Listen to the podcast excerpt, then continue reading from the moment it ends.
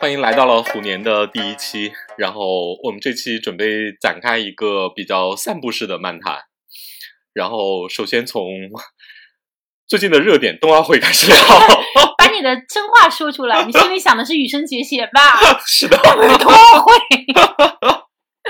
真的就是跳完了男子花滑之后，我的一个朋友跟我说，就是打开抖音，他以为只有羽生结弦来冬奥会了，就 其他人相当于不存在。因为羽生的确是这一届冬奥会，我觉得至少是在中国最知名的，除了那个另外一个谷爱凌之外，恐怕是最知名的一个选手，对于中国人民的感情。因为说实话啊，就比如说我是一个羽生的怎么说呢路人粉啊，我上一届冬奥会的时候就曾经深深的被羽生老师 迷惑了，迷惑了。然后那个你知道这一届就是。从冬奥会消息开始之后，你就知你你就自动的进入了那个那个路等待人羽生模式。对对对，然后而且雨生的表现也非常，就是雨生老师，就是我心想你你拿的剧本这么完整吗？对，因为我我哎呀，我就是那个永远都搞同人没有遇上过热火的人，我一直就是永远吃屎都吃不上热乎的，永远都等着最热的都过了。你想，哎呀，这里有一个宝藏，啊，对我就是那种汉尼拔播完了三年，然后入了汉尼拔坑，然后卷福播了十年，社交网络播了十年，我心想，哎呀，我原来喜欢这个 CP。嗯，但是我觉得我的点是，呃，比起这个王朝的全盛时期，我就很喜欢看这个帝国的末日和帝国的骄傲，就是就像你说的，他的剧本太完整了，嗯，哎，的确是因为我喜欢他的上一届这是他的冬奥会全世界杯盛时期，那是个全盛时期，那是一个逆袭神话。光芒四射的时代。然后那会儿你就种下了非常深刻的耀眼的印象。然后这一届又是一个，你知道这是一个英雄，也不说末路，就是他是你经历了一个英雄的失败时刻，或者是说他的。见识到了他他那种毁灭感的东西，我觉得特别吓人。但是他的这种失败，或者说他的这种衰亡，又是一种，他又特别的美，特别特别美，就是你那种就就简直是你拍电影才能够拍成这样的美，所以我就说他剧本太完整了，就是就他太对得起他的骄傲和他的全盛时期了。就是假设说他在这一届说啊我要卫冕，然后他选择了像其他人一样，就是很正常的说我去制定一个安全的保险的方案，然后来得到冠军，然后我没有得到，当然这个也很感人，但是他就不是传奇。他不是传奇，因为嗯你纵观余生的，从他小时候所谓的接受电视台采访说我要去拿奥运会冠军，到他这一届第三届他参加的第三届冬奥会没有拿到奥运会金牌，你就是这个剧本写的而且小时候说自己要跳五周，对现在就在挑战四周半，你，你觉得这个剧本有谁别人能写得过他吗？就很难。就是我我说的，就是他是一个超英人格，就是他是你你你你经常会在剧集、小说、诗歌里看到这样的史诗级的人物，就是他的、就这么说吧，他就算失败，也是一个史诗级的失败，他不是一个平常人的失败。嗯，但是我还是要吐槽，就当他说啊，原来这么努力也没有用的时候，我心里想，你现在终于知道普通人的感受了吗？我，这这话讲的，我觉得，我觉得本届冬奥会最大的两个亮点，谷爱凌说啊，我成功全靠我睡十个小时，和嗯羽生结弦说，我都这么努力了，最终还是没有成功。就这两句话，对于 我们凡人来说，对，刺激太大了。就我们只能跪着听，我们没有任何别的办法。对，我说对，你说的对，你领悟了一个真理。对我们之所以说到呃雨生的这个传奇，是因为我们也要聊到呃一个非常有名的花滑的动画，就是《冰上的尤里》。哇，这个真是花滑界的一个。这这这这么说吧算是一个传奇还是噩梦？呃，都是因为嗯某个程度，我在我很久以前就知道他，但你知道我也是那种永远赶不上热乎的。然后这届终于看了，就是我知道的时候，我以为它是个激，我以为它是个腐番。嗯看完之后，我发现，嗯，这不是个机番吗？嗯，对，但是非常让我感慨的就是，他已经他是一个照着这种热血动漫竞技项去做的一个动画，对但你看完之后心想，看的都没有雨生本人热血和所以我就说，没有他热血和传奇雨雨。生的真人事迹真的就是你剧本你都你任何一个剧本都超不过这个故事了。那很难，就是很难很难写到超过他。嗯他就是他把这个人物的动机啊，这个人物的起落啊，这个包括这三幕都特别特别的完整的演绎了。而且雨生整个在自己也不是说塑造，就是大家在看他一步一步成神的过程之中，他展露出来的各个面相非常非常完整，从这种热血的到平时的这种特别人性化的可爱的，到比如说参加很多访谈节目表现出来的这种你知道思考的深入性和对整个这个运动所起到的客观的作用，甚至他本人各种起起伏伏的传奇性的人生经历，你就觉得没有任何一个剧本能写过他。就是冰上的尤里，只能说在截取了他的一段吧，一小段塞在里面。不说别的，就冲羽生结弦到现在没有社交媒体这点，我就觉得他真的好不像一个真人了。是的，活在当时，你不觉得这个特别像一个剧的人设吗？就特别嗯像你在写剧本之前，大家开会说，嗯，我们要怎么让这个人显得更天才？我们让他没有社交媒体好了。就这他像个点特别难。他像个 AI，你想我，你你记得吧？我们当年采访一个国内这种这种特别特别 高端的女明星，就是啊她号称自己，嗯，我不用我不用微博，呃，嗯我也不准备开。嗯，然后过了大概两年之后，他开了微博。就是人生，我们非常能理解这件事情啊。对就是他他肯定是真心实意的觉得说，我其实是抗拒这件事情的。嗯，但是就是不管是说环境也好，还是说你的现实考量也好，会让你去做这件事情。但是雨生老师就是可以做到，我不做这件事。他就是不考虑现实的问题。比对如说跟他对比非常明显的就是，呃，我因为我在看资料还看到了普鲁申科，嗯就是还开了抖音，然后。呃，这个理这个决定，我觉得我也非常的理解，我觉得这这很正常，就是大家在这个里面去获利，就是但怎么说，它是没有那么戏剧化的一个东西，那是一个正常人做出来的选择，但是对。雨生做的每一个选择，怎么说，你你都会觉得你看到非凡的灵魂在做非凡的选择，是的，这个是一个特别特别戏剧性的东西，因为我们真的没有要在一个影视剧这种造梦的地方去看一个正常人做正常的趋利避害的聪明的现实的选择，这个不是我们想看到的。对就是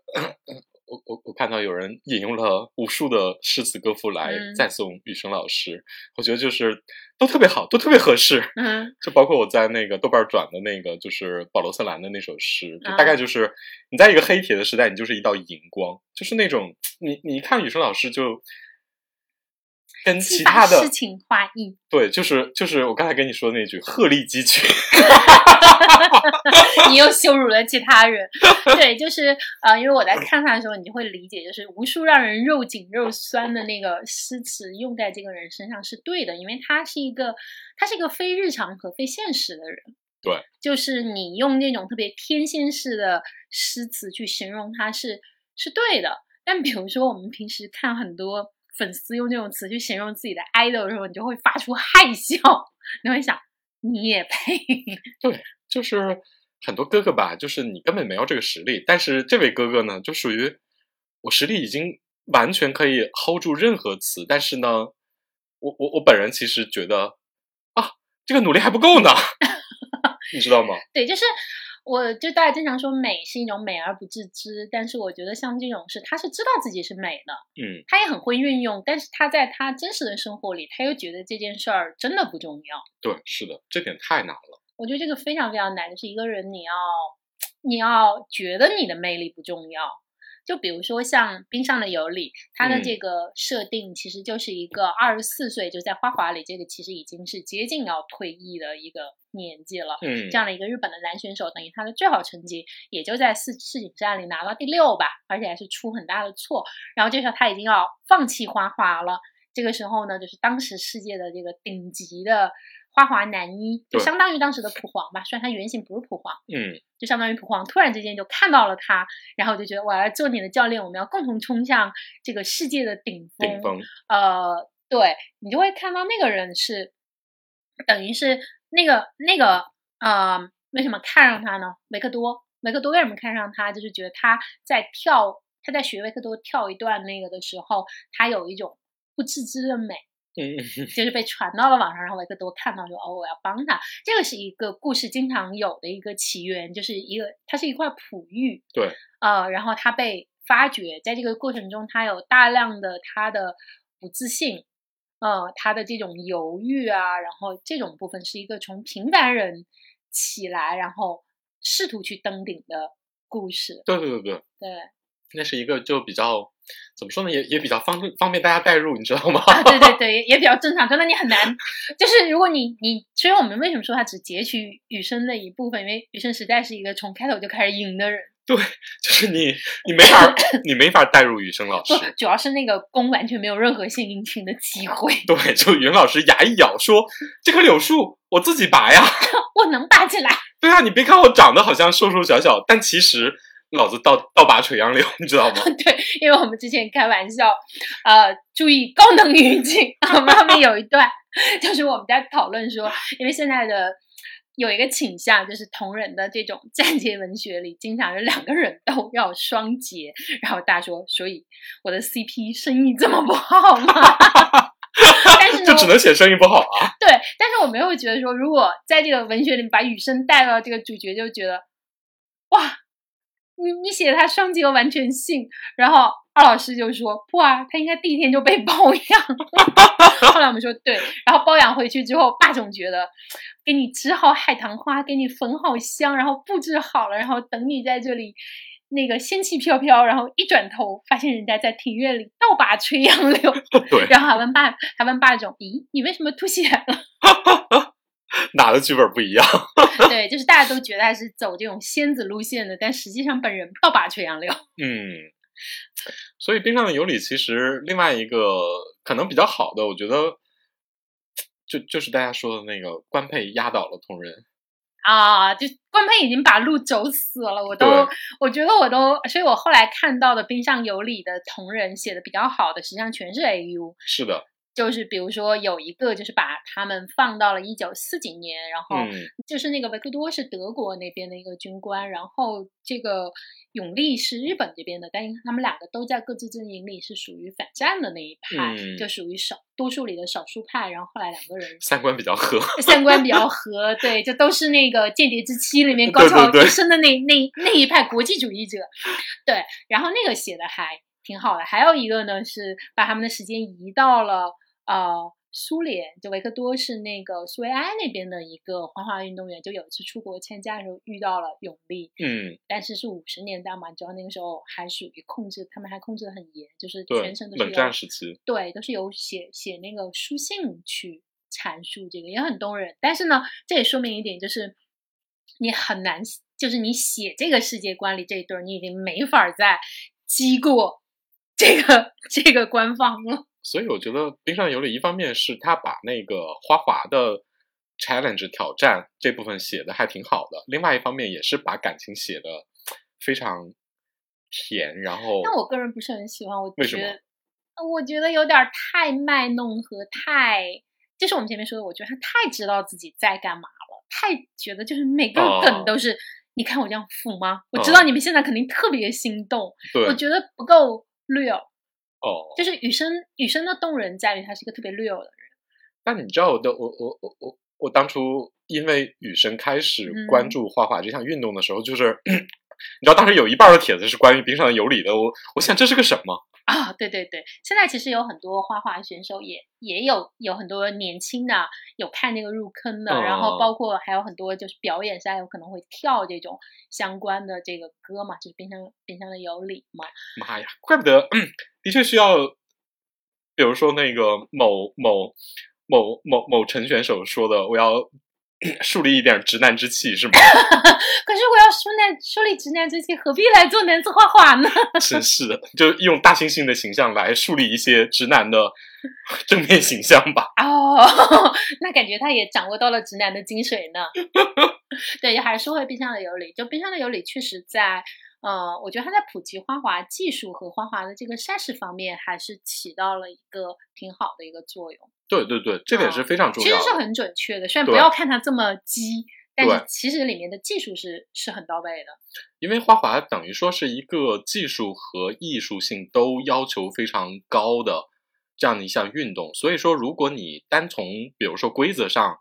去了解这项运动的话，其实我觉得不如比如说类似于冰上有礼这样的，嗯他用一个很一个个很完整的故事和比赛去告诉你这项运动，你就。如果你看完冰上的有礼，其实你对整个画画运动会有一个非常清晰和比较深入的认知。对，而且它有一点比较好，就是因为它就是由一场一场比赛组成的嘛，对每集是呈现一场比赛，它其实会在每个人就是自己做花滑的时候，通过他这种内心的 OS，把他的这个故事和包括他自己的竞技精神这一块儿带出来，这个我觉得也是他嗯、呃超越他本身积曼的一个意义所在，嗯。我我我我其实是最喜欢这种，嗯，这种叫什么武林大会模式嘛，啊，对对对，就是这种一场场比赛闯关，然后那嗯。个并且达到巅峰，或者是说你坠入深谷，就这样的模式，我觉得天然是对观众有特别强的吸引力的。呃，对，它的坏处就是它矛盾是不太集中的，因为你会嗯发现每集里面就是这一对男主，就是出双男主出来的分钟，你具体去算分钟，其实是有点分散的。嗯，但它的好处是在于体育本来就是一个群体竞技。就我们为什么说到这个呢？就是你会觉得里面的每个人，从他的角度来说，他真的也极其的努力，极其的付出。但是比赛只有一个赢家，所以剩下的人都会问：为什么我的努力没有得到回报？只是这一次轮到了英雄来问这个问题，因为他以前不用问。唉，对，就是呃，我我觉得这是很动人的部分。你会觉得，如果就像剧本杀一样，如果你你就从里面的这些其他的平平更普通的选手的角度去写他的故事的话，你也会觉得他做吃这么多辛苦，做这么多的训练，他应该得到回报，他的努力应该得到一个值得的奖赏。但是最后他就是没有。但你知道，就是像雨生这种，他比如说雨生跳跳那个四 A 失败之后，有粉丝发自己的感想说，就是他的感想就是如如释重负，终于结嗯束了。就是因为他觉得雨生担这个东西担的已经要把自己给压垮了。嗯，就是如果你就是作为你喜欢这个人，其实你不希望这个人永远背负着这么沉重的，而且这么可怕的一个包袱。对，因为他做的事情是要改变整个花滑嘛。对，如所以果作为路人来说，你会觉得这样非常的伟大；但如果你非常投入的爱他，你就会觉得，唉，但愿生儿于前路，无病无灾到公卿，何必呢？何必呢？而且那个雨生老师这方面也非常，就是怎么说呢？雨生老师表现出一种神性，就是我跟嗯任何人其实没有什么关系，不需要任何人，就嗯所以大家才看冰上的有理，大家疯狂的加入呀，对啊对，，就是等于说他有了一个呵护他、爱护他的一个伴侣和特别好的一个，应该说战友吧。就是这个里面，我还跟我的另一个朋友讨论《冰上有理》的时候，我们发生了一点分歧，因为这其实是个双男主剧嘛。对，但他认为另一个男主是俄罗斯的那个小孩儿，就另一个尤利。他认为这个双男主是一个是永利，然后另外是那个俄罗斯的那个天才少年，就是那哦个、另一个 Yuri。呃，对，对他觉得是这一对，我说我说不是，就明显是那个维克多，就是那个公，也就是他的教练，就是和这个永利啊。这个是官配，而且官配已经哦逼死了同人。我最重要的一点是，在这个剧里面，永利做很多决定，包括 我是要退役，还是我要滑下去，或者我要挑战自己，它的基础的动因实际上是他和维克多的关系。对，就是呃，你会不会因此，如果我赢了，你会不会留在我身边？如果我输了，你会不会离开我？对对对对这，是对他的最大的一，就是他最大的恐惧和他最大的动力是来源于他们俩的关系，他们的感情嘛，而不是那个小男孩儿。就小男孩儿赢，当然他会有危机感，然后也会为他感到，也会觉得说啊有挑战了，我很兴奋。但是那不是他的推动力。反过来，永利的成功不成功，其实对那个天才少年是形成刺激的，等于他俩是一个单向、相对单向的关系。对，嗯，所以你如果说说双，我我我都不是说从感情关系去说，你就从这个单纯从经济这条线来说，也肯定是他和维克多是双男主。他们是对对对，就是那个、他嗯跟那个俄罗斯少年是没有那么平衡的。呃，对，就他他没有那么需要他，虽然他是一个很强的刺激和动因，嗯，至少在第一季是啊，我 我不知道，就是他们要进入第二季的话要怎么怎么走。但我心想，不要遮遮掩掩了，什么送戒指当护身符，大家能不能对自己诚实一点？但我觉得冰上有理也加重一句话，就是搞男子画画的一半都是 gay。应该是，就是我觉得这是运动的特质必然表现出来的。嗯，就是花滑这种，尤其是这当然可以大概，比如说现在花滑的规则进行了若干的升级和改造，这个可能会引起这个局面的一些变化。但比如说像以前，比如说那个，虽然说我们说，比如说跳舞的男生很多是嗯 gay，是一个可能是一个偏见啊，嗯，但的确他们有很多人是 gay，就是我觉得这也是个事实我觉得这个事儿可能就跟那个所谓的游泳的人都身材很好一样，其实是嗯一个反过来的事儿。对，它是一个倒因为果的事儿嘛。对，就是因为你身材很适合游泳，你才会去游泳。是，的，是的，对我觉得不是因为搞了花滑或者跳舞变成了 gay，而是因为那肯定不是，对，是因为你本身是你会更倾向于选择这样能够体现你优势的呃一个行业，就是你的那种感受力和你的这种表现力和敏锐度，嗯，我觉得都肯定是有加成的，就这跟时尚业是一样的。哎这一届有一个花滑选手，好像是我忘了是哪国的一个一个男花花选手，选了配乐就是两个男人的爱，然后你知道央视也非常鸡贼，央视就说：“哦，两个人的爱，我心想，你看看那是 two man。”